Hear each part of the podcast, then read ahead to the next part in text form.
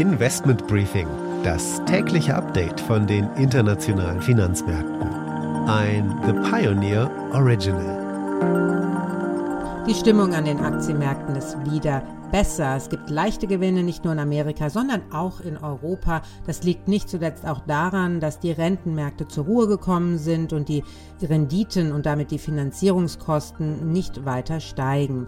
Und das alles, obwohl in den USA die Inflation bei 7% angekommen ist. Derweil bleiben die Gaspreise in Europa auch hoch und der Chef der Internationalen Energieagentur Fatih Birol wirft Russland vor, die Situation zu verschlimmern.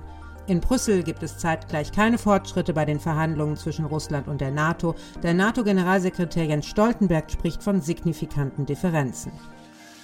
Good afternoon. I have just uh, chaired a meeting of the NATO uh, Russia Council at a defining moment for European uh, security. There are significant differences between NATO allies and Russia on these issues, but it is a positive sign that all NATO allies and Russia sat down around the same table and engaged on substantive topics. Einen guten Morgen aus Frankfurt. Schön, dass Sie wieder mit dabei sind. Mein Name ist Annette Weißbach mit dem morgendlichen Update zu den Märkten. Und damit ein Blick auf die heutigen Themen. Wir gehen aus aktuellem Anlass sofort an die Wall Street, denn wir schauen auf die höchste Inflationsrate seit 1982. Anne Schwed hier aus New York. Year over year, headline is up 7%. 7%. That is the highest since 1982. 7% Preisanstieg bei den Konsumgütern, der höchste Wert, wie du schon sagst, seit 1982. Trotz einer so erschreckend hohen Zahl gab es an den Märkten gestern hier ein Plus. Wir klären auf, warum.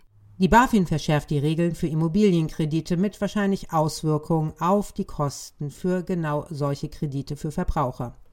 Wir sprechen über Investitionen in die Energiewende. Dazu habe ich ein Interview mit Lars Meisinger von Aquila Capital, einem der größten unabhängigen deutschen Vermögensverwalter, geführt.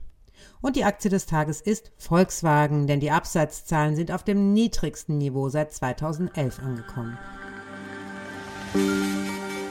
Soweit die wichtigsten Themen für heute. Die komplette Ausgabe hören Sie als Pionier und damit unterstützen Sie unabhängigen Journalismus und halten unsere Angebote werbefrei.